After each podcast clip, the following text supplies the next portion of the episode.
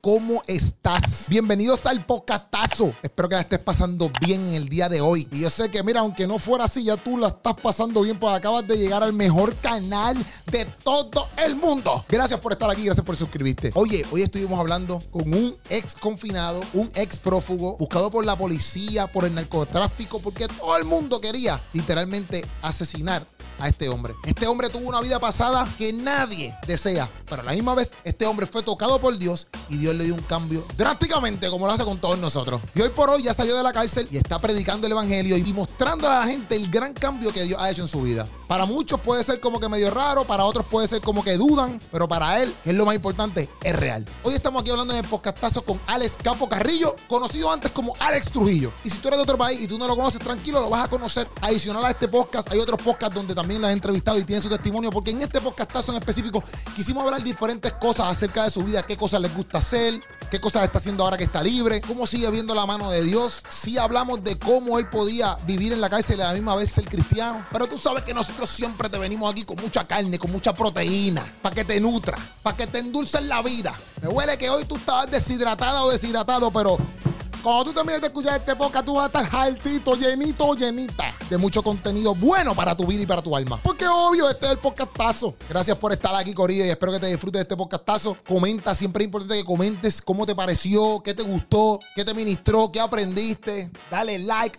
Obviamente, suscríbete al canal, compártelo con tus amigos. Si lo estás viendo a través de un televisor o qué sé yo, mira, compártelo, taguéame en Instagram, taguéame, yo te doy share. Eso es parte del apoyo, Corillo. Estamos activos, dale para allá y mire que nadie te interrumpa. Nos vemos allá.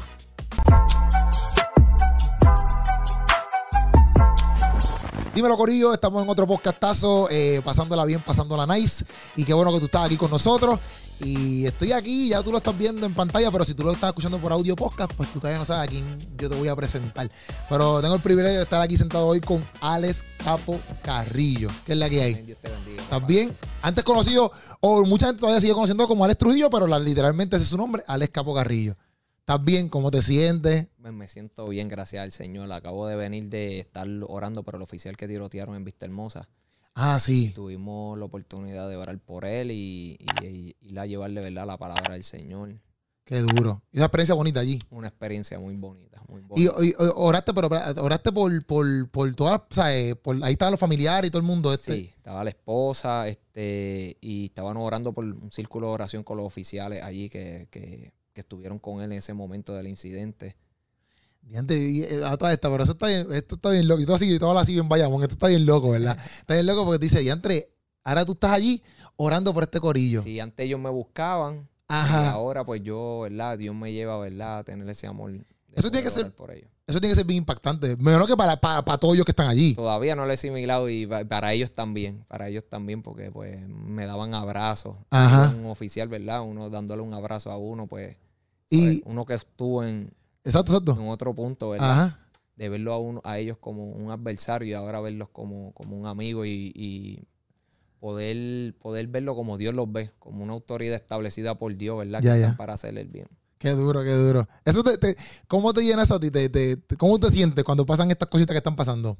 Pues bien, porque ahí uno ve que realmente el propósito, ¿verdad? Que por cual Dios levantó a uno, que es para, para uno poder llevar ese poder que Dios hace en la vida del hombre, poder restaurarlo y poder, una persona que vivía de una manera eh, impía, sin temor hacia Dios, y de momento ahora pues le teme a Dios y también le teme a las autoridades y, lo, y los ves con honor, antes tú no los veías con ese honor, ¿verdad? Sí, sí, sí, sí. que Dios lo ha coronado. No, en verdad, eso pompea. Me, me, me pompea porque yo imagino que ellos allí, muchos de ellos, obviamente, tienen que conocer tu background.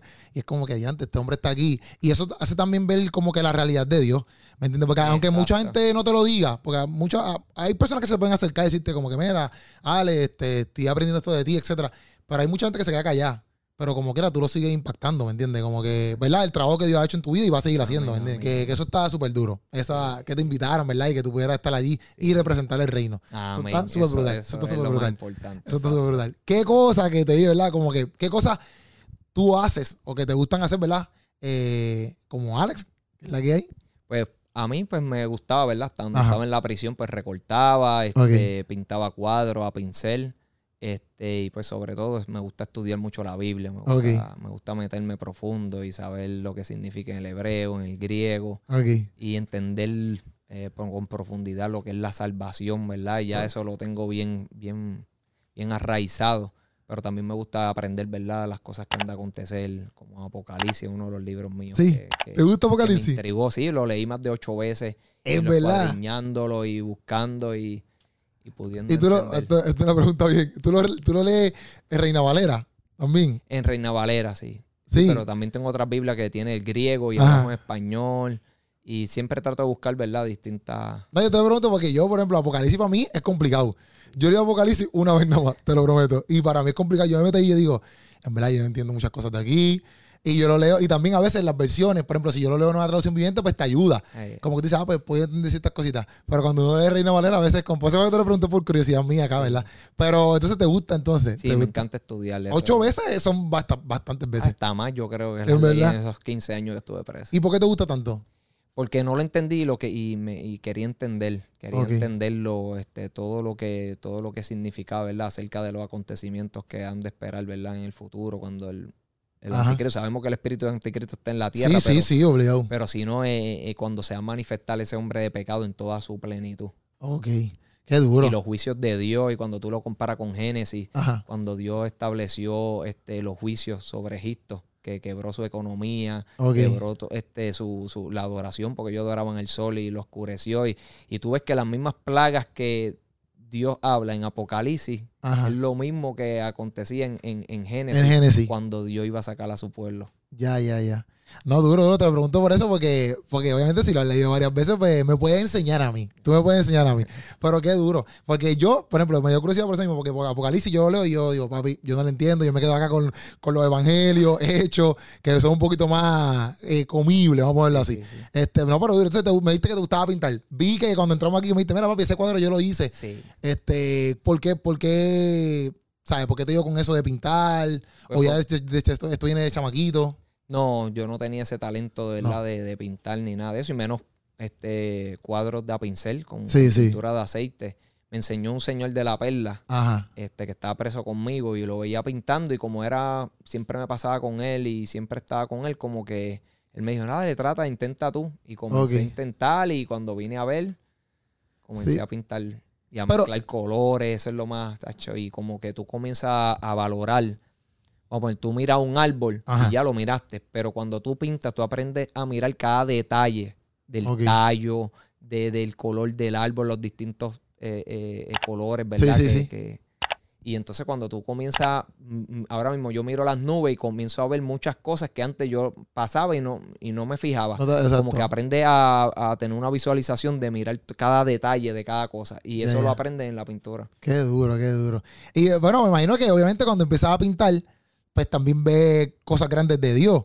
Porque en la naturaleza tú puedes ver a Dios constantemente. Exactamente, exactamente. pintando tú puedes ver. ¿Has aprendido cosas de Dios pintando? Como que te dice, ya estuve pintando esto y puedo ver como que. Porque, por ejemplo, a veces tú eres papá, un ejemplo, y tú dices, ah, pues eh, mi hijo hizo esto que yo puedo ver cómo Dios funciona con nosotros. En la pintura, ¿te ha pasado algo así que te acuerdes? Una de las cosas que me pasó en la pintura es que una vez yo estaba pintando el cuadro y cuando tú haces un cuadro, tú primero tienes que mirar la dimensión que tú quieres hacer, ¿verdad? El tamaño que tú vas a hacer ese cuadro, después pensar qué es lo que tú quieres proyectar en ese cuadro. Después de proyectar lo que quieres en ese cuadro, pues coger los colores. Ya.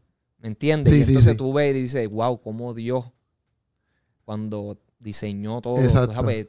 primero tuvo eso en su mente lo que iba a hacer, después lo plasmó.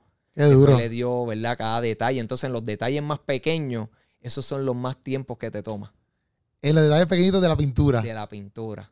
Que quizás hasta, hasta yo mismo ni los veo. Exactamente. Pero son los más que tú tienes que darle, los más que te toman tiempo. Porque son los que reflejan eh, la pintura, ¿verdad? Y lo hace ver su, lo que le da el... Sí, sí, el toque. El toque. Qué duro. Y entonces una vez estoy pintando y cuando estoy pintando ese cuadro, un, a un amigo mío eh, le había, había hecho algo en el mismo cuadro y a mí cuando lo vi no me gustó. Y Dios me dice, así me molesto yo cuando tú tratas de hacer con tu vida con unos arreglos. unos arreglos que no son parte de mi propósito. Ya. Y sabe que tú dices, wow, porque sí, porque Dios. Y entonces una de las cosas que aprendí es que cuando tú comienzas un proyecto, tú no descansas hasta, hasta que tú lo terminas. No descansas. Tu mente siempre está pensando y tú estás mirando el cuadro y mirando, ¿verdad? Siempre todos los días lo mira varias horas Ajá. para ver qué detalles tú quieres darle Ajá. y qué es lo que te falta y dónde a lo mejor tú tienes que darle un toquecito más. Y yo me visualizaba a Dios haciendo la obra en nuestras vidas, ¿no? Para esto, aquí esto es lo que voy a tocar Ah, hoy, esto es lo que voy a trabajar hoy.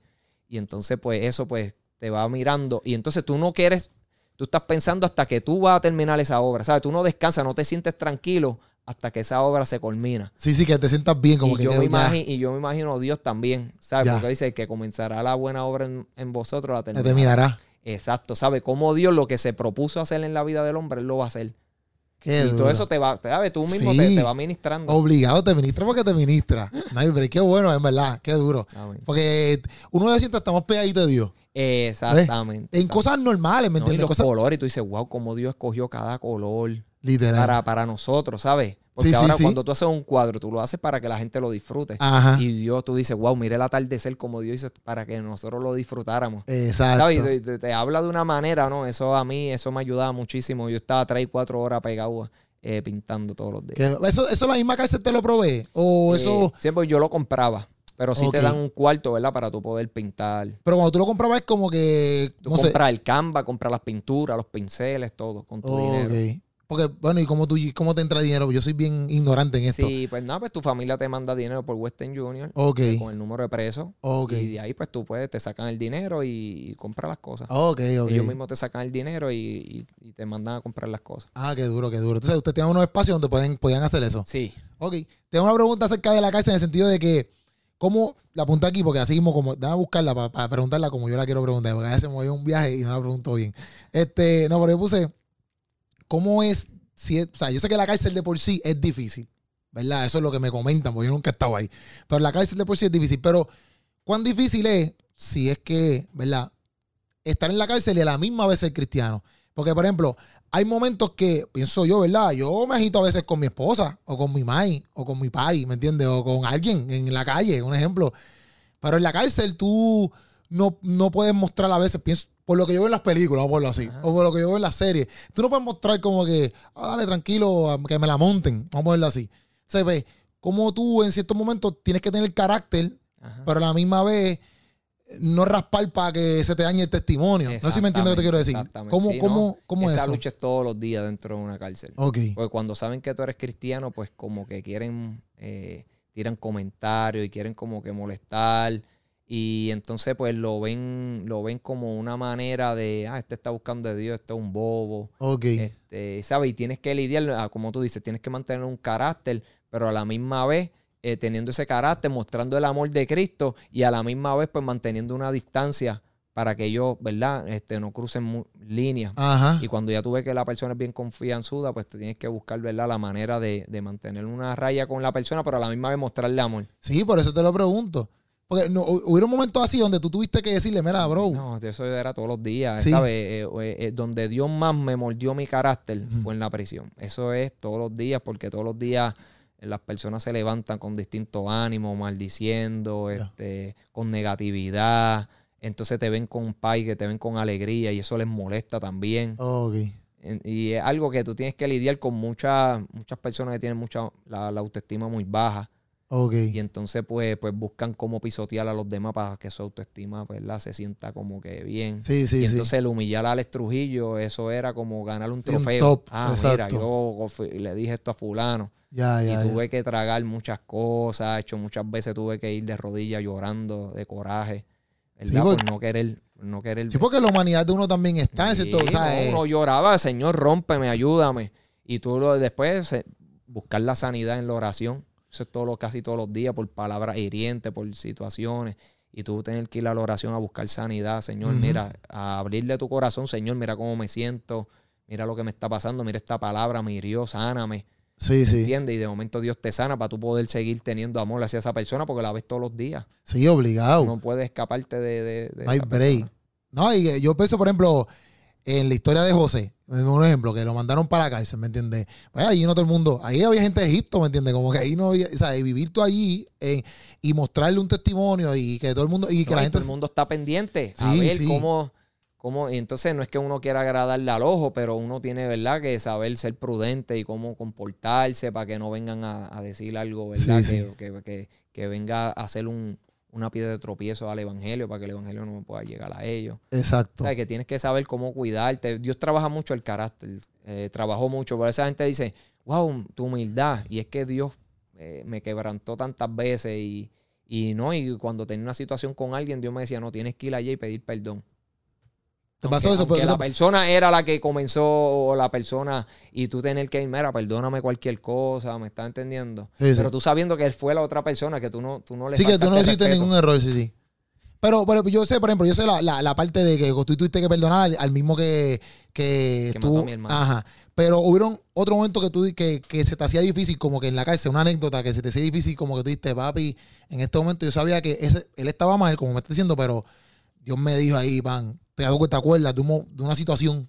Bueno, me acuerdo de una situación que viví bien difícil con un muchacho que estaba viviendo en la misma celda conmigo. Y Ajá. ponía reggaetón. Y entonces el reggaetón que ponía era como para tirar indirecta, que si te cojo, que si te pillo, que Ya. si.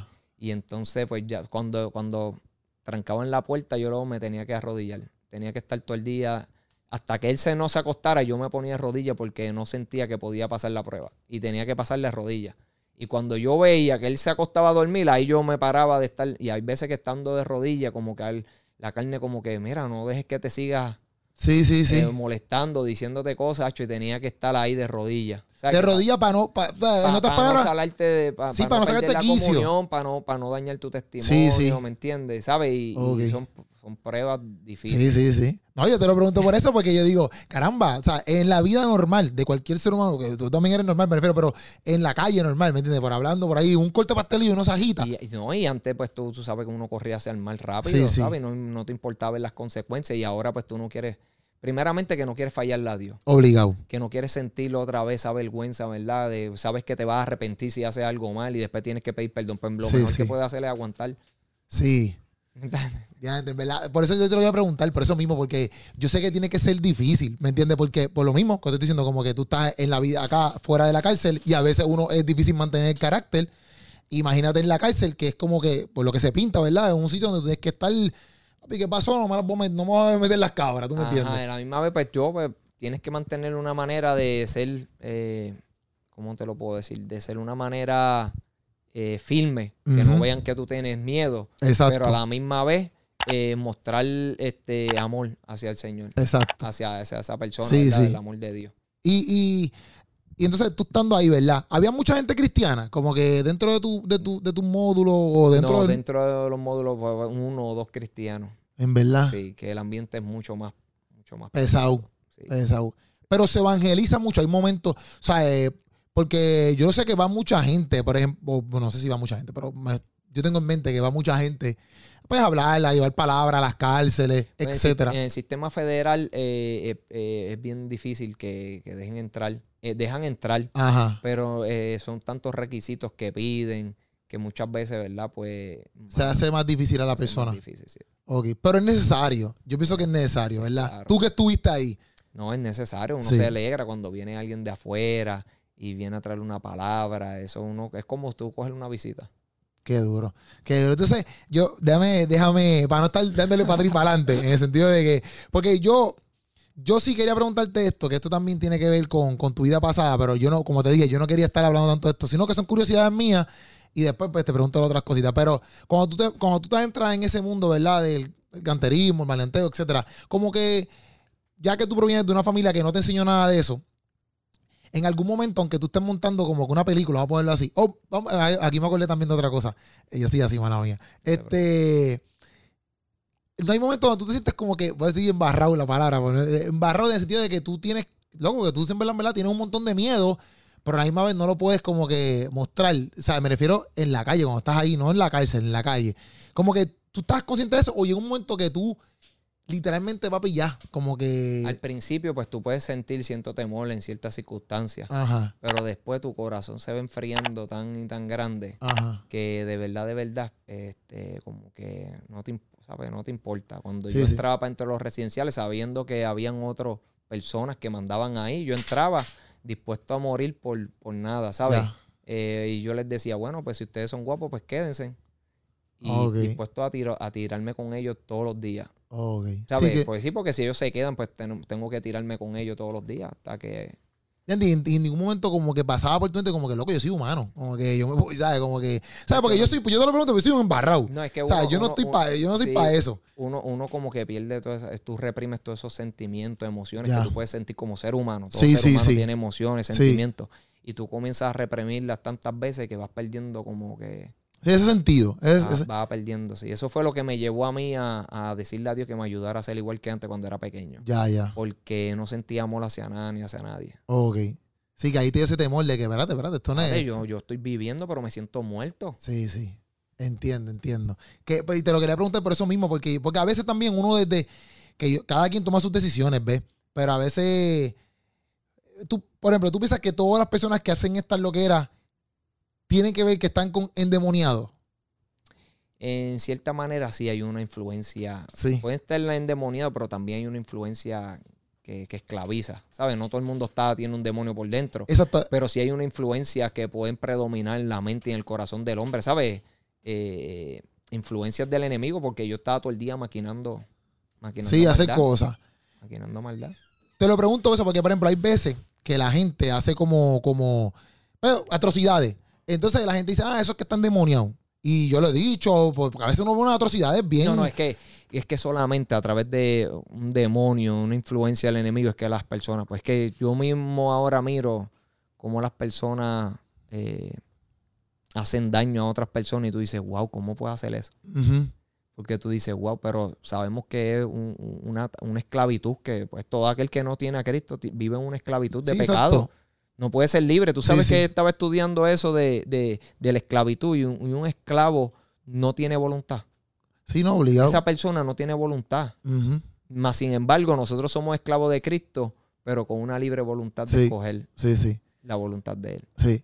No, y eso, eso es lo que yo digo en el sentido de que me impresiona, pues yo digo, diante, pero pues yo sé que la, la mala toma de decisiones, vamos a ponerlo así, y también eso mismo como que rencor que uno guarda, diferentes situaciones que uno tiene, ¿me entiendes? Pues te hacen ponerte así como frío. Sí, frío.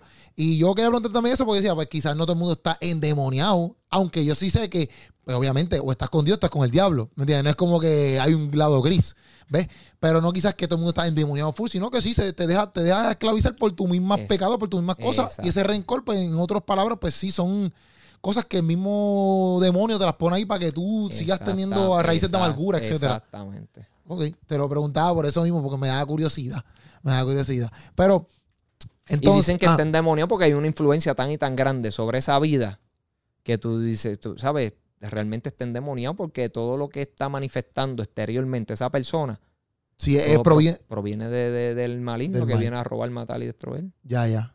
Entiendo, entiendo. Entonces, sale, ¿verdad? Pan, y yo escuché, por ejemplo, que tú- eh, me gustó una cosa que tú dijiste en una entrevista, como que, ah, mira, yo no sembré amor y, y todo el mundo me está amando. Ah, bueno. Oh, eso está bien duro. Sí. Porque a veces mucha gente recita como que lo de la Biblia, que ah, lo que tú siembras es lo que tú cosechas, que sí, qué sé yo. Y cuando tú diste eso en una entrevista, para mí fue como que, verdad.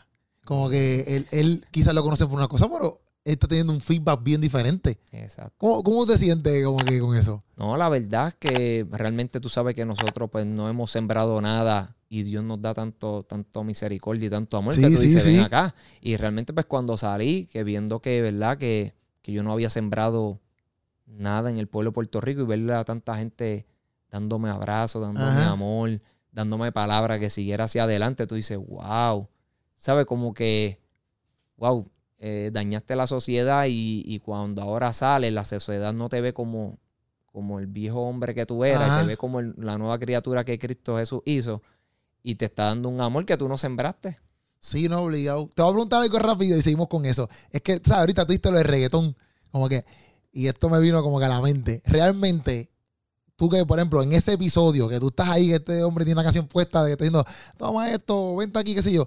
Como que, ya que tú estuviste ahí, realmente la música, ese tipo de música, puede molestar tu corazón y tu mente o influenciarte Sí. para mal. Sí, sí. Sí. Sí, porque eso es como un alimento. Así como la alabanza es un poder para Dios traer liberación, sanidad, ¿me estás entendiendo? Ajá. Y con romper cadenas de opresión de la vida del hombre. También esa, esa música lo que hace es esclaviza al hombre, ¿me entiendes? Como alimenta al hombre Ajá. para seguir como haciendo las cosas. En el caserío tú, tú estás en el caserío y la gente comienza a poner música de reggaetón y vamos a matarnos y Ajá. vamos a esto y, y que si te borro la cara. Entonces, ¿qué, ¿qué es lo que está predominando en ese ambiente? Esas palabras. Ya. Y esas palabras son semillas. Las palabras son semillas. Hay semilla de bien y una semilla de mal. Sí, entonces tú, si te, te rodeas todo el tiempo escuchando eso, pues te, te motiva. O, o si, por ejemplo, si, si tú te estás en motiva ese mundo, te, y motiva. como que te, ah, no, sí, como que eso te, como que te da fuerza como para Sí, seguir pa- haciendo el mal. Sí, sí, sí. Te lo pregunté por eso mismo, porque hay veces que la gente dice, artistas, por ejemplo, urbanos, no cristianos, obviamente, dicen que no, que eso, ah, porque yo no voy para el cine y veo Rambo y quiero matar a todo el mundo, ¿ves? Y dicen esos Pero comentarios. que tú no quieras creer, trae una influencia de violencia. Ok. Tú ves una película de acción y realmente yo no puedo ver una película de acción.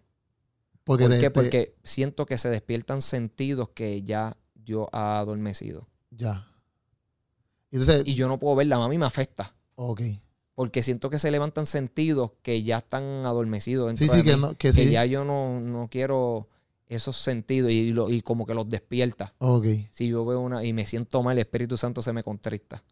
Y a Eh, otras personas no les pasa nada, no los contrista. Exacto. Pero a mí me contrista y a la misma vez este, siento como que, como que levanta sentido Sí, sí.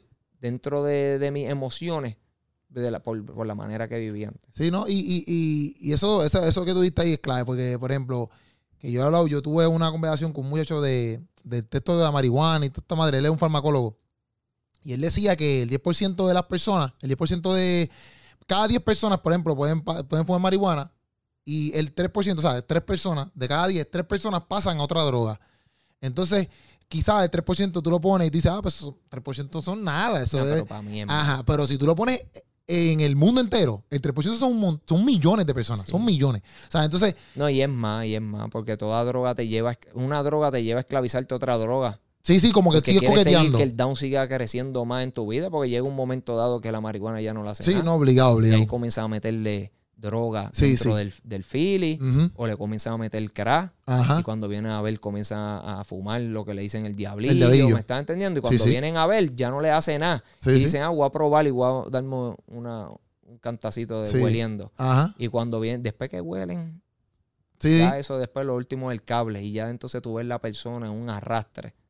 sí, que eso ya, ya te lo fundiste. destruido. Te fundiste. Entonces todo comenzó, ¿por qué? Por un fili marihuana. Es, es como yo estaba diciendo, ¿qué padre quiere que, que- que su hijo esté arrebatado? No exacto ninguno. Tú vas a emplear a alguien en un trabajo que está todo el día, mira, tú me entiendes, y Sí. todo con su nota. No, es que no. eso no es, no es parte de- del ser humano. Y entonces, pues no podemos, algo que no es parte del ser humano, adoptarlo como si fuera parte del ser humano, porque realmente no deja funcionar al hombre realmente como es. ¿Cómo es? Sí, sí. No, Ah, estoy, es lógico. Sí, sí, no, estoy de acuerdo, estoy de acuerdo, estoy de acuerdo. Por eso mismo, porque, pero lo digo también por el hecho de que mucha gente a lo mejor piensa, exacto, por ejemplo, yo puedo ver una película de acción, un ejemplo, exacto, y como tú dices, no me causa nada. Pero son las cosas que nosotros tenemos que tener cuidado con, porque a lo mejor es una canción que tú dices que a ti no y, te causa va, y nada. eso va tra- trayendo una influencia, aunque tú no Exacto. quieras creer. Por eso, eso, eh, en mí quizás no causa nada, vamos a ponerlo entre comillas. Pero poco a poco, Poco a poco a lo mejor pasas por una situación y, Y quieres uno- reaccionar como viste en esa película. exacto, Sí. exacto. O, o qui- quizás no llegas al extremo, pero hay cosas que han influenciado en tu vida que hacen que tú actúes de ciertas maneras. Sí, sí, porque eso obligatoriamente, eso, eso pasa, eso pasa. Entonces, pues, a lo, a lo que voy es como que a veces esa música, ellos dicen esos comentarios así, pero la realidad del caso es que, ok, fine, quizás hay otras personas que no, no les alimenta tan, tanto como, como otras personas, pero hay personas que dicen, papi, esta canción me ayudó a hacer esta atrocidad. Yo la puse y me monté y fui para allá. Entonces, pues, yo pienso que, que, ¿verdad? Por eso es que a veces yo escucho a estos artistas que cantan canciones bien fuertes, ¿me entiendes? Que yo digo, brother, tú no sabes cuántos chamaquitos te estás escuchando, brother. Como que jóvenes que te están escuchando. Y, No, y lo más triste es que a mí me han llamado de escuela. ¿verdad? Porque hay jóvenes que dicen que quieren ser narcotraficantes cuando sean grandes. ¿Tú sabes lo que es eso? Que ellos tengan como meta Sí, sí. el ser un narcotraficante. Entonces me llaman para que yo le hable todas las consecuencias que yo tuve que vivir, todo lo que se vive, porque a lo mejor lo que miran es que a lo mejor el nombre, el respeto, que, esa gente, ¿verdad? Esa Los persona lujos. crea, los lujos, las cosas materiales, Ajá. pero no le dicen la realidad en esas canciones, Sí, sí. todas las consecuencias que van a venir. a la vida de uno, No, a la vida de tu familia. No, papi, y que, y que, por ejemplo, que tú lo has contado en las otras entrevistas, como que el estar perseado, el. Tú sabes, yo lo- Sí, eso no es vida. Eso no es vida, eso no es vida, ¿sabes? Por ejemplo, yo vi una serie que, que, que, que yo me muerto a la pared. A lo mejor hay gente que no está perseado, pero entonces no sobrevive. Sí, exacto, tú exacto. Como, es como, como tú venir y, y vivir dentro de una sel- en una selva. ¿Quién Sí, sobrevive en la selva? Sí, sí. El más fuerte. sí. Como la gente venir a ir a vivir en una selva que ahí va a sobrevivir el más fuerte. Y realmente no es que es más fuerte, sino que todo el mundo va a terminar consumiéndose. Sí, ¿Sabes? porque Todo el mundo hay. va a terminar matándose Sí, o preso. La única eh, eh, eh, escapatoria que, que la persona va a poder tener es estar preso. Qué fuerte. ¿No? Y, y- yo lo digo por eso, porque yo veo mucha gente como que eso mismo, ese caso, por ejemplo, ah, yo quiero ser un narcotraficante o lo que sea. A veces yo veo series, por ejemplo, que son literalmente así de narcotráfico. Yo, yo, yo he parado series porque yo digo, no, es demasiado. Y a veces la gente puede decir, ah, porque por ejemplo, cuando salió hasta la de Pablo Escobar, todo el mundo estaba con la fiebre de Pablo Escobar. Y decía, brother, en cierto punto se ve brutal ahí en la serie. Ajá. Y tú eso mismo, tú puedes ir con el piquete de que ya, antes, papi, esta gente son gangster, papi, vamos a meterle, ¿sabes? No sé, el ser humano no sé por qué piensa así. Pero la realidad del caso que si tú ves bien, bien a verla, dice, papi, yo no quiero vivir así. Esa gente siempre está Exacto. perseada, esa gente siempre está en problemas, esa gente siempre está en tiroteos. O sea, eso no es, eso no es Tienes que vida. cuidarte de tus amigos. Sí, tienes que cuidarte exacto. de tus enemigos. Tienes que cuidarte de los guardias. Olvídate, ¿sabes? Que tú tienes que cuidar de todo el mundo. De todo el mundo. Una perse cañona. No, sí. No, no, no, no. Ya, nada más con Y la perse. todos los días pensando quién, cómo, si te van a matar, si te van a coger la policía. Sí, no, nada más con eso, yo no, pues, no, no puedo estar en No. no puedo estar en esa, en esa vuelta, nada más con ese revolú. No, no, no, no, no. Pero te lo, ¿sabes? Te lo pregunto porque también porque hay gente, yo sé que hay muchos jóvenes que ven esto y, y, y pues cuando escuchen una persona que lo, que lo vivió, pues van a decir, caramba, espérate, que yo estoy Yo estuve pensando. con, con uno de los socios de Pablo Escobar, Ajá. uno de los Ochoa, Ajá. y él estuvo conmigo 10 años en la misma prisión. En la misma prisión. Me contaba las historias de Pablo y todas esas cosas que vivían, y eso era Ay, horrible, horrible. De las loqueras que ellos hacían por allá y de esas cosas. Exactamente. Y él, pero él, él, él, ¿sabes? ¿sabes? Él era uno de los, de los, de los socios de Pablo Escobar. Pero no, allá adentro él no estaba convertido ni nada, solamente. Sí, fíjate, leía la Biblia ese Sí. señor. Leía Sí. la Biblia, oraba. Ok. Sí, era un señor que... que O- aunque no se convirtiera, no había momentos que él decía, antes, bro, yo hice cosas malas, en verdad, no hubiese hecho. sí, no, no, ¿sabes? e- ese señor, ese señor, eh, su corazón, a, a- Dios lo ha cambiado. Qué duro, qué duro. Entonces, yo te pregunto aquí, ya vamos a hacerla buscarla aquí. Pam, cuando, cuando tú sales, ¿verdad? Este, y estás ahora full, libre, ¿me entiendes? ¿Qué, qué, qué- qué es lo que está pasando? Como que qué es lo que te, qué es lo que te está, qué es lo que te gusta ahora mismo en el sentido de poder, ¿verdad? Obviamente yo sé que predicar es una de las cosas, pero ¿cómo ha sido esa experiencia desde que ahora, ¿verdad? Pues yo sé que tú te convertiste, tú entraste a la cárcel y te convertiste rápido Ajá. pero estaba full, como que dice cristiano, pero dentro de la cárcel. Pero ahora está en la libre. ¿Qué es la que hay? Como que cómo ha sido esa experiencia de estar en la libre y hacer todo lo que estás haciendo. Wow, como que todos los días una experiencia nueva en el. Señor. Este, poder ir a las escuelas, a, a predicarle a los jóvenes, el poder ir a las iglesias también. Y yo no tenía ese valor de predicar así. Era en la- cuando estaba predicando en la cárcel, este tacho me daba dolor de barriga y estaba nervioso. Te das que predicar en la cárcel, pero como que unos momentos que te decían, mira, predica tú. Sí, y no, y enseñaba, también los sábados yo enseñaba este, la palabra, Ok. llevábamos siempre un cheesecake, a comer cheesecake, a- siempre estábamos ahí este, eh, en estudio de la, de la escritura, y yo Pero eso- los estudios. Pero eso es, ¿cómo te digo? Este, opcional o... O sea, Sí, como sí. que los sábados van allí algunas Sí, personas y tú las íbamos, íbamos a beber café, a comer cheesecake y a, y estar ahí dos o tres horas hablando de la Biblia, Ok, ok. Y cuando, un pero- tema específico. ok, y, lo- y cuando te tocaba predicar en la, en la cárcel, ¿cómo era? Pues sí, hay un lugar como un... le una capilla. chapel, una capilla Ajá. que tú puedes llevar la palabra de Dios. Pero a mí no me gustaba muchas veces predicar ahí Ajá. porque lo utilizan todas las religiones. Ah, de verdad, de verdad, uno no se siente. Sí, sí, que hoy puede estar tú y mañana puedes ver un budista y pasar. no, sí, algo Ok, de verdad, de verdad. Yo me sentía mejor este, en, en, en, en la librería. Iba a la librería, nos sentábamos ahí en una mesa y ahí, pues ahí me sentía mejor. Mira. Veía, veía mucha gente donde ti como que, como que mira, Ale, ¿qué tú crees? Mete consejo. O- sí, sí, sí. ora por mí. Sí, Sí. sí, muchos, muchos jóvenes, muchos de los que estaban. Sí. Mira, estoy teniendo esta situación. Claro, porque reconocen que el único que los puede ayudar es Dios. Sí, no, obligado, obligado. Y ahora mismo hay personas que, por ejemplo, cuando tú saliste, que, que todavía ellos están presos, pero que o están en los caminos o están empezando a tú, que tú tengas contacto ahora mismo. Sí, Sí. Sí, tenía con- tengo contacto, tengo contacto, mira, con unos jóvenes que están haciendo más de 200 años. Y a madre, si en, eso la, en la estatal. vida. Y sabes que tenían guerra conmigo. Y ahora están en los caminos de Dios. Y a qué Y duro. pudimos pedir perdón. Este, hemos podido ¿verdad? dialogar de la escritura, hablar de la palabra del Señor. Y son personas que me odiaban. que Sí, están sí, sí. presas haciendo esos 200 años porque mataron a alguien Ajá. pensando que era yo. Y a madre. Y Wow. ahora ser amigo y ellos oran por mí, yo oro por ellos. Son experiencias que también el Señor me ha permitido, ¿verdad? Tener ahora que salí. Sí, no, obligado. Y yo siento que, como tú explicaste también, una, como que el sentir el perdón de Dios, como que, o sea, a ellos sentir el perdón de Dios, tú sentir el perdón de Dios. Exacto. Como que para mí eso es otra cosa. Y Como porque que- cuando tú sientes ese perdón, tú dices, no, tengo que perdonar. sí, obligado. Eso te cambia, olvídate, cambia tu vida, tu, tu manera de, de ver las cosas. Obligado. Y entonces, ahora, ¿verdad? Que estás, por ejemplo, yendo a la escuela, que estás ahí, porque estás, además de yendo a la escuela, ¿qué más estás haciendo? Pues estoy yendo a predicar, tacho, tengo la agenda llena ya Ok. hasta diciembre ya, yendo a predicar los sábados y domingos siempre voy a Y predicar. que me estás diciendo esto que te da como una cosa, ¿por qué? ¿Por qué? Ah, pues, pues me- cuando estaba en la prisión, pues me, me daba dolor de barriga, como Ah, ok, en la prisión, era en la prisión, ok, ok. Y ahora cuando salí, yo le dije, Señor, Dios mío, yo necesito que tú me des valor. Sí, sí, porque no es lo mismo, es lo mismo, es lo mismo. Yo necesito que tú me des valor para Ah. predicar ante tanta gente. Hecho, y me ha dado un valor y la gente me dice, tú no estás nervioso. Y yo, fíjate, un poquito nada más, no mucho. Ok. Pero es un valor que yo sé que Dios me lo dio. Porque Ya. si fuera por mí, de verdad, de verdad, no podría, no podría predicar. Ok. Pero entonces ahora estás predicando en la iglesia y todo eso. Y, y cuando ya tú estabas como que ahí a punto de salir, y yo, ¿qué tú pensabas? Como que decía, antes cuando salga, como que vamos a hacer la cosa. Exacto, pues yo nunca he vivido normal. Porque Ajá. a los 14 años yo he vivido siempre, pues, ¿verdad? Cuidándome de todo el mundo y andando en la perse. Y ahora, pues, ser un- una persona normal. Ajá. Ir a un supermercado, que yo no sabía lo que ir a un supermercado. Muchas veces yo no po- iba a, a comprar en la tienda. Yo mandaba que me compraran la ropa. Porque siempre que iba para un mall, eso me, fue un Sí, sí, sí, sí.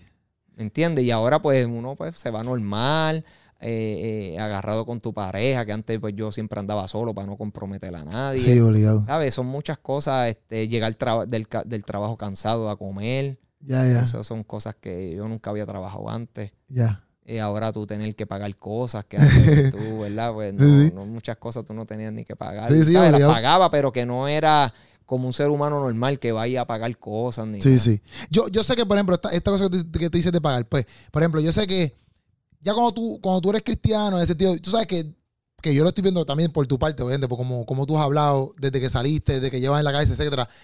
Pues ya Dios, o sea, Dios en nuestra vida es todo. O sea, uno puede estar bien apretado, Ah. pero Dios, Dios en nuestra vida es todo. Exacto. Pero a Aprende veces a yo- depender de él. Ajá, por- porque a veces yo, yo digo, diantre, alguien que se acostumbró, por ejemplo, a ganar tanto dinero. Por ejemplo, tú, tú dijiste en una entrevista también que dijiste que una vez tú estabas contando 40 mil pesos ahí, tú sabes.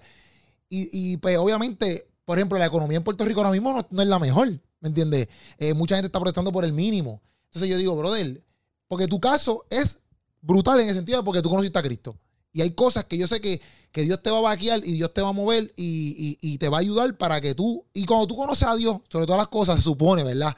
Que uno se mantenga en donde uno tiene que estar. Es Exactamente. obedeciendo, ¿ves? Exacto. Para eso yo pienso, ya entré, una persona que quizás no tenga esa raíz ahí bien gruesa, ¿verdad? Exacto, o esa zapata, qué sé yo. Como que este problema económico puede ser un problema, porque, por ejemplo, antes tú quieras comprarte un Canan, tú, ah, tráelo para acá y tráele toda esta gente aquí caserío, tráele ocho, que nos vamos todos juntos. Pero ahora, por ejemplo, no sé, eso, eso puede causar, no, no tanto en ti, pero yo lo digo más como que en problemas de, de situaciones mentales, en el sentido de que puedes decir, ya antes, bro, estoy arrancado, antes yo contaba 40 mil pesos. Sí, no, Y- ahora yo vivo con el día a día, con lo que, ¿verdad? Con lo que gano en el trabajo. El Así yo pienso que la gente puede volver como que a, lo- a lo- a los malos caminos. Por, por- eso es que pero la felicidad y la paz que Dios te da, tú dices, Hacho, no, tú no, tú- tú no quieres volver por más dinero que haya. Ajá. ¿Sabes? Tú no vas a tener paz y totalmente todo ese dinero que tú haces los gastas en armas, en carro, en abogados. Cuando vienes a ver, ese dinero se hace agua, se hace... Sí, sí. ¿Sabes? Que realmente no te... Tú sabes que no te va a llenar. Yo supe que el dinero a mí no me llena porque entre más dinero tenía, más, más, más miserable me sentía como persona. Sí, sí. Entonces, como ya experimenté todo eso, yo estoy seguro, ¿verdad? Que eso a mí no me, no me va a llenar de felicidad, ¿sabes? Sí, no, obligado. Sí, sí, como que sabes que ese no es el camino porque ya lo tuviste. Ya lo tuviste, ya lo contaste y ya dices, mira, y para la después tú gorra. vení, me compraba, quería comprarme una motor y después que me la compraba, la usaba dos o tres veces y después ya ni la quería usar. Ya, ya, ya. Me compraba una cadena, lo usaba dos o tres veces. Sabes que ya tú sabes que eso no te no va a llenar tu vida. Ya. Y esas, eso, eso pues te ayuda, ¿verdad? A, a no, ni a mirar para allá. No, sí, te lo preguntaba por eso, porque también, por ejemplo, obviamente, eh, como tú eres tan conocido de- de- en el sentido de- de- del background, pues también pues tienes oportunidades, ¿me entiendes? De pues eh, que te inviten, por ejemplo, estamos haciendo un podcast, etcétera. Pero hay gente que no corre con eso, porque hay gente que hacen años de preso, 10 años de preso y nadie los conoce, ¿me entiendes? Como que quizás no tienen ese, ese, ese testimonio en el sentido de que, ah, mira, pues ven para mi iglesia, cuéntalo, etcétera. Exacto. Este, pues yo digo, antes, ¿cómo, se le, ¿cómo también será para ellos? Porque también a veces yo no sé cómo funciona mucho, después que tú sabes de peso, cómo te trata, eh, por ejemplo, el- quiero decir el gobierno, pero me refiero como que buscar trabajo, porque tienen un récord, ¿me entiendes? No sé si te proveen herramientas buenas para tú poder sobrevivir ya ahora que estás en la libre. Pues yo fue, yo sé que yo he sido muy bendecido porque desde que salí lo que he tenido es mucho apoyo de muchas personas. Exacto. Yo sé que a lo mejor otros no han contado, ¿verdad? Con todo tanto, tanto- con tanto apoyo que yo he tenido. He tenido el, el- el apoyo del pastor Egui, que rápido me ofreció trabajo aquí en la iglesia. Pero eh, vi la oportunidad que Héctor también me, me- me propuso un trabajo de trabajar en la fundación que lleva el nevera, compra. Ya. Y es verdad, es con la misma iglesia. Y entonces, pues, yo dije, pues bueno, una manera de servir y eso te Sí, llena sí. de alegría cada vez que tú, ¿verdad? Puedes ir allá a sembrar algo material, pero también lo espiritual. Y entonces, pues, este, pues he tenido la oportunidad, ¿verdad?, de contar con personas. Otras personas me han ofrecido, mira, si quieres trabajar conmigo, yo tengo una compañía. Y un montón de gente que se ha brindado a darme la ayuda. Sí, que eso también te mantiene con las manos ocupadas. Entonces, pues uno se enfoca y como también todo se relaciona con, Con, con Dios, pues mucho mejor. Exacto, te mantiene un ámbito que todo es, el núcleo tuyo es, todo tiene que ver con Dios. Sí, porque es, y eso es vital. Pienso yo para cualquier persona. O sea, no, no, no, no tan solo para ti ni para mí, o me refiero no tan solo porque saliste de la cárcel, etcétera. Porque tú mismo empezaste, como quien dice, pues por las malas compañías. De Sí. Como que te reuniste con un par de malas amistades que Sí. no eran tan buenas, vamos a ponerlo así. Y eso Y eso influenció. influenció, sí, trae influencia, claro. O sea que rodearte de personas que, que aman a Dios y que quieren trabajar para Dios también va a influenciar para ti. Exactamente, sí, porque todos los días es tema de Dios o, o cubriendo una necesidad de alguien, ¿sabes? Todo tiene que ver con Dios. Ok. Ah, Eso te- ah, algún- Y eso te mantiene como, un, como, un- como, un- como una cerca. ¿Sabes? Que las cercas están para Sí, sí. proteger y sobreguardar. Pues eso Sí. como que te sobreguarda a que no haya nada negativo que, que esté, esté alrededor tuyo. ¿Qué cosas tú has vivido ya que llevas tiempito fuera? Que tú, anécdotas, ¿verdad? Así, como que, que tú digas, como que ya, gente, bro, aquí la pasé bien brutal. Que, no, que quizás que no lo haya experimentado nunca, qué sé Pues cuando yo estaba dentro de la prisión, yo. Ajá, yo tenía el sueño, ajá. tú sabes, el morro. Sí. eh, lo que queda alrededor del morro que tuve, el, cami- el camino de la princesa que le dicen, el, Sí, el, el paseo de la el princesa. paseo de lo que es que es todo alrededor del morro. Sí, sí, sí. Pues yo decía, acho, mano, me gustaría caminar eso Ok. a pie, ok. ¿verdad? Con una novia. Y lo pude lograr. O Ah, sea, salí, eso me volé, volé chiringa ahí en el morro. Este, eh, le pedí a Dios cuando saliera, ¿verdad? Que pudiera tener la oportunidad de casarme y comprometí, ¿verdad? A, a, a Isia el domingo y pues tuve esa oportunidad. He tenido, he ido cumpliendo muchos sueños Ok. eh, desde que salí, cinco meses y para mí he ido a muchos pueblos de Puerto Rico. Me he parado, ¿verdad? A tirarme fotos en los lugares, ¿sabes? Cosas que yo nunca había hecho antes. Por Sí. más dinero que tenía, yo no había viajado eh, cada pueblo de Puerto Rico y ahora he tenido la oportunidad, ¿verdad? De, de poder tener esa experiencia en cada pueblo. Pues salgo, pues fui a, a- a una escuela y cuando salí de la escuela, pues vamos a, a- a ir a conocer el pueblo y a tirarnos fotos, ¿verdad? Eh, en los Sí, lugares eh. turísticos. ¿Sabes? Que cuando vienes a ver en Cristo tú la, la pasas Eh, la pasas brutal. bien, la pasas brutal. En la calle no, no hay que buscar nada, de Qué verdad. duro, qué duro. Y en la escuela, ahora en la escuela, está yendo a la escuela. Este, sí, estoy yendo a la escuela una vez o dos veces en semana voy a una escuela a hablarle a los jóvenes. Y, lo, y qué es la que hay con los jóvenes. ¿Cómo, ¿Cómo tú ves los jóvenes, por ejemplo, de tu tiempo con los jóvenes de hoy en día? Eh, lo, lo mismo. Lo mismo, Lo mismo. lo mismo. sí, lo mismo. Yo pensaba que a lo mejor iba como que podía cambiar. No, Pensé que a lo- lo porque como hoy, hoy en día, pues quizás tienen más información en las redes sociales, pues quizás, pues a lo mejor tienen más herramientas, vamos a verlo así. Pues se te desvía un poquito más o qué sé yo, pero tú lo ves bastante lo igual. mismo, lo mismo que tú viviste. Yo creo que Sí. dice que no hay nada debajo del cielo que, ¿verdad? que no sea, Sea nuevo. nuevo. Eso, es, eso es lo mismo. Lo que pasa es que pues, los tiempos se ponen eh, más malos en el sentido de que ya la- las normas de, de lo que es malo se comienzan a seguir rebajando. Ujú. Cuando viene a ver la maldad y la impiedad, pues sigue creciendo más. La dureza del hombre, pues, se acrecienta más. Sí. Y ya tú ves que a lo malo pues lo llaman bueno. Entonces eso sí tú lo ves como que, wow, antes eso era malo y mira, Sí, ahora es normal. ahora es normal. Que es lo que estábamos hablando, yo te iba a decir, yo te iba a decir loco y todo. Sí, es lo que estábamos hablando, loco. Este, no, pero que lo que estábamos hablando, porque por ejemplo, tú, cuando empezaste en todo este mundo, pues, te pasó lo mismo, ¿me entiendes? Como que en el sentido que te fuiste enfriando. Como que poco a poco, y de momento dijiste, espérate, espérate, que es la que hay, yo no siento a nadie, Dios, ayúdame aquí. Ah, ¿Me entiendes? Entonces, es lo mismo que pasa, pero me refiero en el mundo. Como que seguimos aprobando todas estas cosas como normal, seguimos diciendo como que, ah, eso, hazlo, hazlo, eso no importa. Y pasa lo mismo. Y eso es, la, eso es bíblico. Eso es O sea, se va a enfriar, el amor se va a enfriar. el amor. Y quizás la gente no se da cuenta, pero es, es así. Poco a poco se siguen volviendo, siguen viendo el pecado como algo como algo normal. normal y no te diste cuenta y ya no somos ni seres humanos. Sí. Sí, pierde el sentido de lo que es la vida, el propósito, ¿verdad? El propósito que tú tienes en tu vida, para qué yo existo. La gente no- muchas veces no se preguntan por qué yo existo, para qué yo estoy aquí en la tierra, cuál es el propósito por el cual fui creado. Sí. La gente dice, no, yo voy a hacer con mi vida, yo quiero hacer esto, yo quiero hacer lo otro. Pero cuando logran todas esas metas de lo que quieren hacer, se sienten vacíos, se sienten, ¿verdad? Que, no, que, que todavía hay algo que, que no han llenado, ¿verdad? El, sentido de lo que es la vida, el propósito de su vida. Sí, Pero full. para único poder entender el propósito para el cual uno fue creado y uno poder tener esa satisfacción de... Porque cuando tú sabes un propósito, te da una satisfacción cumplir ese propósito. obligado, obligado. Entonces la gente estudia para ser enfermero y después que son enfermeros se sienten vacíos, miserables, que a su vida le falta algo. ¿Cuál es el propósito? Primeramente, tener una relación con Dios. Ese es el primer propósito por el cual el hombre fue creado, tener esa relación, esa intimidad con Dios. Segundo, que cuando tú vengas a tener una relación con Él, pues entonces vas a conocer el propósito para el cual Él te formó, para el cual te creó. Literal. Y entonces, pues eso sí te va a llenar de satisfacción cuando lleves a cabo ese propósito. Exacto. Y porque lo sabes, sabes para qué lo estás haciendo. Exacto. Y cuando lleguen momentos de cansancio, momentos de que diantre, frustraera, porque te puede pasar, tú recuerdas el propósito y dices, espérate, espérate. ¿Por qué yo hago esto? Pam, y encajas de nuevo. Exactamente. Sí, porque tienes una meta. Sí, obligado. Dice la palabra que sin, sin, sin, sin profecía el pueblo se desenfrena. Dice, entonces, si tú no tienes un propósito, no hay una dirección en tu vida, pues vas a andar desenfrenado. Sí, no, obligado. Va a estar Algaretoski. Sí. Algaretoski. No, pero yo, yo, me, yo me pongo contento en el sentido de que, porque yo sé que muchas personas que, a- a- como tú dices, en cinco meses han pasado cosas brutales. Tú tuviste Wow. lo de Liz Millán, Sí, eso eso, era- fue a las dos semanas. Es- pero eso era algo de mujeres, ¿verdad? Sí. Y tú, y tú estuviste ahí frente No, y cuando yo vi eso, y entonces ella puso, este, prendan todas las luces de, lo- de, la, de los celulares. Había un montón de gente y ahí. cada una de esas luces te está diciendo, Alex, que te amo. Y yo dije, wow. Había, había un montón de gente allí. Sí, un montón de personas. Eso fue una experiencia, wow. Bueno, es que todos los días, como el día de hoy, ¿verdad? Que visité ese oficial Ajá. y a su familia. Este, todos los días me pasan experiencias. Ayer se convirtieron este, 20 jóvenes en una escuela. Ah, en verdad. 20 jóvenes. Los maestros no pasaban. Y los jóvenes dándole clase de lo que es humillarse ante Dios. Sí, porque a veces, ¿verdad? Nuestro Dice orgullo. que el reino de los cielos es de quienes? De Sí, los niños. Y ellos fueron los primeros que vinieron. Y los adultos no pasó ni uno a confesar a Jesucristo como Señor y Salvador.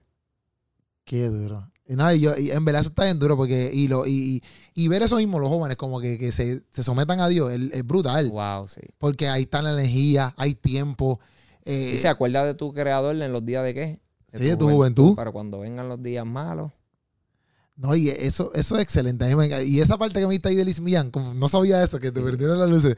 Eso tiene que ser brutal porque, No, no. porque eso es como que Dios mismo me entiende como que diciendo a ti como que, mira, bro, tú sabes, yo te perdoné, vamos para encima. No, y él me lo dijo, las cosas pasan en un sueño. Yo le decía a Dios todos los días, Señor, déjame saber si tú realmente me has perdonado. Porque cuando recibí a Cristo, recibí paz, un gozo, a pesar Sí, de que sí. estaba en una prisión y había, me había firmado 20 años.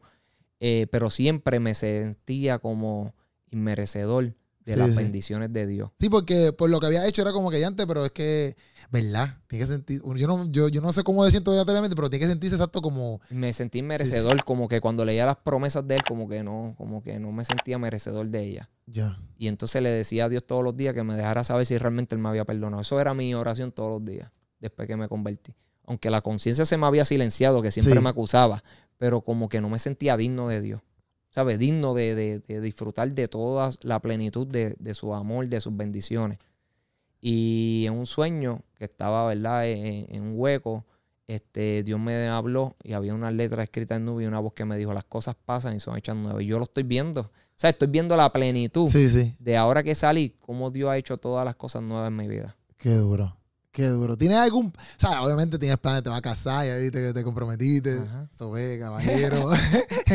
este, pero algunos planes así como que, que Dios mismo ha puesto en tu corazón como, ¿sabes? Como ministerio, como que, además de predicar, como que otras cosas que Dios ha puesto en tu corazón, o todavía estás como que flow, estoy predicando, estoy haciendo otras cositas, pero Pues esa es la prioridad, este, llevar a cabo el propósito de Dios, hablarle a la gente, traer el alma. Ahora mismo estamos en una campaña de siete días, fuimos a Arecibo, se convirtieron un montón de personas. Estamos yendo Héctor Delgado, este Julio, el que antes conocido Sí, como Julio, Julio Voltio, este, un, un- un hombre ¿verdad? que Dios sacó de la cárcel que tenía 104 años y Dios lo sacó, Pepo Loíza. Y yo, cada uno testifica de 15, como unos 15 minutos cada uno. Y entonces hemos visto una cosecha de vidas viniendo a Cristo bien grande en Arecibo, en Coamo. Ayer estuve en Guaynabo. Hoy vamos para eh, Humacao. Ah, en verdad. Y Ah, después de vamos aquí para para Macao. Ponce. Sí, después de que salga aquí a bañarme, a vestirme para ir para Humacao. Después vamos para Ponce. eh, después vamos a Fajardo y terminamos en Río Grande. Qué bueno. Y que yo, yo, me, yo estoy pompeado.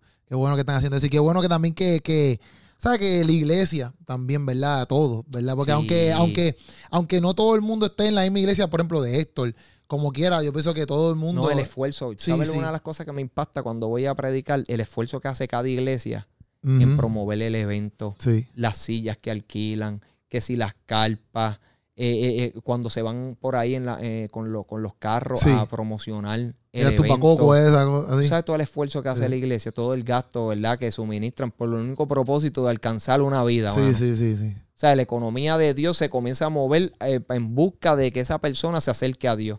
Sí, sí. ¿Sabes? Y tú ves eso y tú dices, wow, yo llego, yo llego a, pre- a predicar. Ajá. Pero también visualizo todo el esfuerzo, cómo practican los que cantan.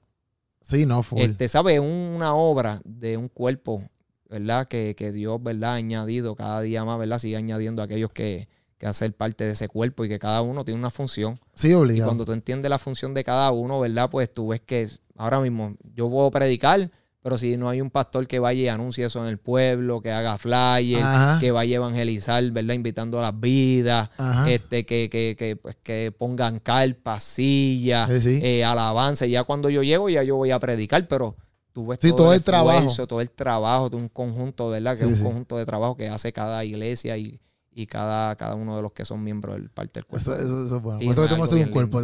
Y es lo mismo que como el, como el cuadro, ¿me entiendes? Todos los detalles que tiene un, el- Eh, es un cuadro. Un cuadro, todos los detalles. Que si la luz, que si está acá, que si esto, ¿eh? Exactamente. Porque tú puedes poner ahí un, un- un- pintazo blanco por un pintazo blanco nada más. Pero si tú vas pintando poco a poco, haces una arte completa. Exactamente. Que qué duro, qué duro, qué duro. Y eso es lo que Dios está haciendo, una obra de arte en cada vida que viene a él. Eh, Y, y, y, y qué bueno saber que también como que a, a donde ustedes están llegando, ¿me entiendes? Y cada una de esas personas como que yo sé que Dios los pone ahí, ¿me entiendes? Porque esas personas que llegan ahí a sentarse son mismas traídas por Dios mismo, ¿me entiendes? Exactamente. Que, que al fin y al cabo, aunque, aunque, no, aunque no pasen al llamado, como quiera, Se le sembró la semilla. sí, y, y Y Dios en lo los está momentos trayendo. más difíciles, sabes que van a venir a Dios y Dios se va a manifestar a su vida y eso va, esa fe va a seguir creciendo hasta que Obligado. Sí, yo, yo mismo, bueno, y yo, y yo pienso que tú mismo, ¿sabes?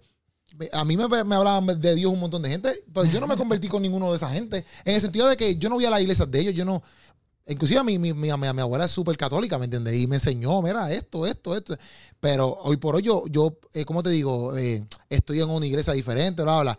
Pero ese trabajo que hicieron todo ese corillo por ahí para abajo es parte. Es Es, claro, parte de. claro. ¿me entiendes? Que es lo mismo que ustedes están haciendo, porque a lo mejor ustedes, a lo mejor no es que no pasen al llamado, perfecto, pero ya, tú, ya ustedes hicieron un trabajo ahí. Exacto, a esa, pa- esa palabra, cuando tú desatas la palabra del Señor, sirve con dos propósitos. Sirve para, para misericordia, ¿verdad? Y perdón para esa vida si se arrepiente. O sirve de juicio, ¿verdad? Si esa persona decide rechazar, ¿verdad? El perdón que Dios le está ofreciendo, la salvación. Así que como quiera, esa palabra, ¿verdad? Va, va- va- va a fungir, ¿verdad? Un propósito en la vida de esa persona en el sentido de o te acerca a Dios Sí, sí, o o- si no, pues esa misma palabra va a ser la que te va a condenar. ¿Me estás Obligado. entendiendo? Por cuanto Dios va a decir, mira, yo envié siervo. Literal. Tú no quisiste. tú no quisiste, literal, literal. no quisiste No hay salir excusa, no hay excusa. Exactamente. Sí, sí. No, literal, eso, eso está súper. Nada, aquí, yo, yo entiendo que estamos bien, pero quiero, quiero verificar si se me queda alguna otra pregunta. Este. ah, esto es bien, esto- esto- esto- estoy bien aquí. Estoy. Yo te pregunté esto, estoy aquí corroborando, estoy corroborando. no te preocupes. Pero yo entiendo que estamos bien. Entiendo que estamos bien. Entiendo que estamos bien. Yo te iba a preguntar aquí algo de una entrevista Ajá. que tú dijiste cuando estabas contando lo, lo, lo, que me, pareció curioso, esto, es pura curiosidad y ya nos vamos. Este, que tú dijiste, ah, yo estaba contando un montón de dinero y me dio asco, pan, y llamaste a un predicador. Y yo decía, pero yo me pregunté como que, pero entonces, como que porque tú en ese momento decides llamar a un predicador, porque te lo pregunto por esto, porque en, un momento en mi vida a mí me dieron un tratado, que ahí, así fue que yo tuve como que en mi primer encuentro como que ya entre Dios es real. Fue con un tratado que me dieron, que era primera Samuel 16.7, que dice, pues Jehová no mira lo que mira el hombre, el hombre mira la apariencia, Jehová mira tu corazón. Entonces, pues ese, tratado a mí me lo dieron en la barra, yo era bartender, y me lo dieron, y eso me, me, hizo como que tener una aceptación de Dios. Pan, como dice allá, Dios, Dios me ama. Amén. Y la única persona que yo pensaba cuando me pasó un revolú, después, ¿verdad? En la barra, eh, era en esa misma persona que me he tratado. Como que decía, ya antes, yo tengo que ir. Y yo tenía un chorro de pana, yo tenía un chorro de amigos, pero yo antes decía como que, antes, yo tengo que ir a esta persona, a esta persona, a esta persona. Y fui a donde esa persona. Y después hoy estoy hasta en la misma iglesia que esa persona. pero que cuando tú diste eso, yo decía, ya antes, tú no lo sabías, obviamente, pero en cierto punto tú estabas llamando a Dios, tú no estabas llamando al predicador. Así que yo lo veo, ¿ves? Pero ¿por qué pues te llevas en ese momento? Porque sentía que me estaba volviendo loco. Pues yo decía, pero como yo voy a estar aborrecido? ¿Por qué me da asco el dinero? Y yo no se lo podía contar a nadie. Si yo le digo a un amigo mío que a mí el dinero, que no lo puedo contar, el amigo que es mío que me fue a llevar el dinero, que me dijo, cuéntalo, que él me dijo, yo le dije, mira, este, eh, cuéntalo tú, porque me estaba, cuando lo fui a tocar me dio asco.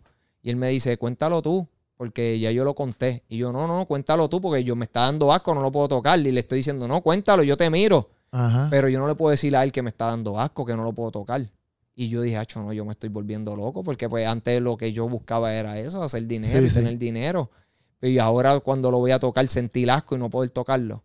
Pues eso para mí, yo decía, acho, yo me estoy volviendo loco. Entonces mandó a buscar un predicador para que ore por mí, porque yo siento Para tu mente vino eso, como que llama un predicador. yo me estoy volviendo mal de la mente. Ok.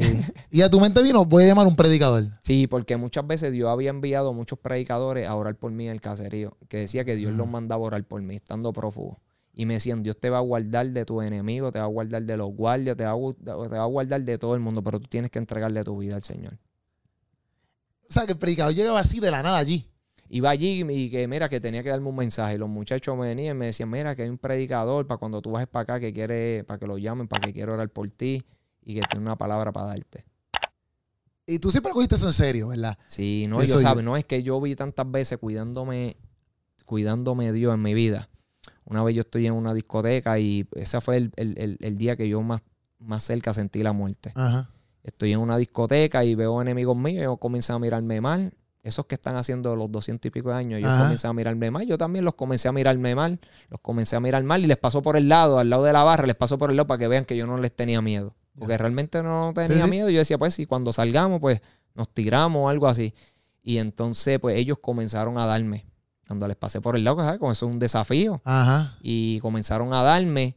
Y el que andaba conmigo pues, brincó la escalera, se pudo escapar porque él también le iban a dar. Y entonces pues me dejaron dándome y los bouncers me agarraron, uno por la mano derecha y el otro por la izquierda. Y ya estaban con ellos. Y los bouncers me iban sacando para afuera y yo tratando de desprenderme y ellos iban detrás diciéndome, hoy tú te vas a morir, Ale. Hoy tú te vas a morir. Y entonces mientras ellos iban diciendo que me iba a morir, yo comencé a clamarle a Dios. Y le dije, Señor, no permitas que yo muera hoy. Hecho, mientras iba para el camino y yo tratando de zafarme y no podía. Y ellos detrás de mí dándome cantazos diciendo, tú te vas a morir. Y me daban cantazos. Y cuando íbamos a llegar a la puerta, se comienzan a escuchar disparos fuera de la discoteca. Y ahí tú dijiste, aquí fue. Porque ellos estaban esperándome, ya había un carro esperándome fuera de la discoteca. Y cuando ellos comenzaron a escucharse, cuando yo estoy llegando a la puerta, se comienzan a escuchar, de momento yo escucho los disparos, los bouncers se asustan, me sueltan las manos y yo corro para adentro. Y porque los que estaban detrás, cuando escucharon los disparos, se, todo el mundo se comenzó a. se dispersó. Sí, sí, obligado. Y yo entré para la, para la cabina del DJ y ahí tuve que estar, ¿verdad? Hasta que pude salir cuando, ¿verdad? Llegaron los guardias, pues salí para afuera. Y pude salir del lugar. Wow, qué lo que era. Sí. Entonces había visto Dios otra vez eh, en el residencial Nemesio Canales, cuando yo veo que entra el carro de los enemigos, yo digo, mira, el carro de los enemigos entró. Y me les voy detrás. Y cuando yo iba por el por, por, por la parte de Toizaro, que hay un, la parte de Toizaro hay un portón. Sí. Habían entrado más de 12 eh, con rifle, con escopeta, con, con armas largas. Y cuando yo iba por el camino detrás del carro de ellos, ellos como vieron mi carro, comenzaron a dispararle al carro mío. Y yo lo que escuchaba el king, y los, los cristales cayéndose Y ahí yo, Señor, no permitas que yo muera hoy. Tú puedes creer que de ninguno de los tres que estaban en ese carro, ni un disparo recibimos. Y el carro estaba lleno de boquetes. Y la gente decía, pero ¿cómo usted es tan vivo? Sí, sí, que, que- Sabe que yo había visto la mano de Dios y como yo siempre le pedía a Dios, Señor, guárdame, aunque estaba en momentos, el Sí, único sí. que amigos míos se refugiaban en brujería y todas esas cosas y yo sabía que el único que podía guardar mi vida era Dios. Y yo siempre le pedía a Dios y veía que me cuidaba, me guardaba y eso fue creando en mí una fe y como una confianza en, depender de Él para proteger mi vida. Literal. No hay break, papi. Te, te- te creó la mega raíz ahí de, de- de, papi. Eh, yo soy tu, tu, tu Eh, Dios. ¿Tú sabes cuántas? Mira, a mí nunca me, dieron nunca me dieron un disparo. Y estuve en tiroteo tirándome del agua al lado con personas y nunca me dieron un disparo. Wow. La misericordia de Dios. Pero mira, era porque él tenía un propósito. Una Sí, señora en Covadonga me dijo, cuando estaba prófugo, me dijo, a ti te va a pasar como a Jonás, que el pez te va a tragar por un tiempo y cuando salga va a salir a predicar la palabra de Dios. Es duro. Y para ese tiempo yo no conocía en el evangelio, no conocía quién era Jonás y no entendía cuál Sí. era iba a ser el pez. Pero sabes que ahora puedo entender, ¿verdad? Que, que Dios me, me- me llevó a los profundos, ¿verdad? Sí, sí. De- del mal, viendo, ¿verdad? Cuán, cuán corta era mi vida para que... Para que cuando saliera saliera a predicar. saliera a predicar. Y que, y, y no- y do- no- obviamente no todo el mundo corre con la misma, con la misma Con la dicha. misma- Porque, porque en verdad, en verdad, tampoco significa que porque otras personas, porque esas son decisiones que cada quien toma, ¿verdad? Que no, que no- tampoco quiero que la gente me diga, ah, pero eh, entonces Dios no protege a los demás. No Dios los protege. Yo creo que Dios le da un llamado a cada uno. Este, yo vi amigos míos que Dios los llamó por su nombre dentro de los caseríos y le decían, el Señor te dice que te quedan pocos días de vida. No eran de allí. ujú. Y decían, fulano de tal, te quedan pocos días de vida. Y sabes qué, no se arrepentían. Dios a todos los dio el llamado. Sí, sí. Solo, solamente que yo siempre que estaba en peligro, yo siempre clamaba a Dios. Ya. Y pues Dios, viendo el propósito que tenía en mi vida, pues Exacto. como veía ese propósito ya formado, porque como Él ve mucho más allá de lo que nosotros miramos, Ujú. pues en su misericordia, pues me, me guardó y me sobreguardó para darme testimonio a mí de su poder. Por eso es que yo ando eh, confiadamente, porque sé que, que Dios tiene un poder de sí. sobreproteger y sobreguardar. Sí. David lo vio cuando estuvo huyendo de, Sa- de Saúl. Él vio que él, por eso él decía, tú eres mi castillo, mi fortaleza, mi refugio, porque el único que lo pudo librar siempre de la muerte fue Dios.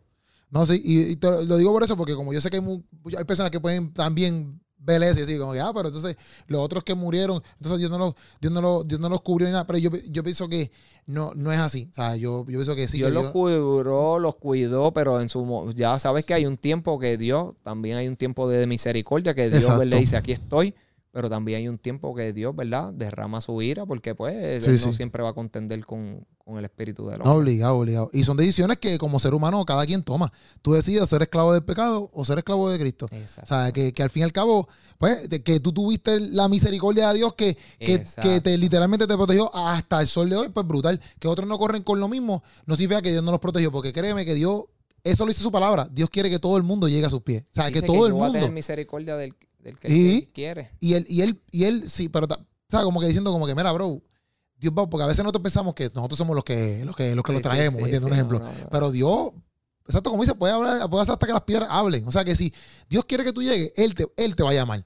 Ahora, tu decisión es, oh, sí, tu decisión es otra, son otros 20 pesos. Mira, dice que la voluntad de Dios es que todo hombre proceda a la exacto, Esa es la voluntad exacto. perfecta Dios de quiere Dios. que tú llegues a donde Él. Pero también la escritura dice que no de todo es la fe. exacto. No todos van a tener la fe, ¿verdad? Que tú y yo tuvimos para que se nos contara una Literal. justicia, ¿verdad? Por medio de esa fe. Literal. Y pues, lamentablemente pues hay corazones que eh, rechazan a Dios, eh, odian a Dios sin ningún sentido, no quieren los caminos de Dios. Cada vez más que Dios les habla, endurecen el corazón. Y pues y Dios viene, establece un día, ¿verdad? Y un día de misericordia, pero también establece un día de juicio. Sí, sí. Porque tú y yo somos privilegiados, cuando yo tú y yo digo de los cristianos, ¿verdad? Somos privilegiados, pero no es como que porque estamos top. En el sentido es porque somos privilegiados porque no merecíamos. No merecíamos. Y ese es el privilegio, porque es el privilegio. todos tenemos que, si fuera por ser Dios justo, todos mereciéramos la muerte La porque todos somos pecadores. ¿Me entiendes? Entonces, pero pues somos privilegiados porque lo reconocimos. Por eso es que, por- por- porque, porque son- eh, porque nosotros somos cristianos. Pues porque necesitamos a Cristo todos los días en nuestro corazón. Amén. O sea, nosotros necesitamos a Dios todos los días, en nuestro corazón, en nuestra vida. Por eso es que somos cristianos, ¿ves?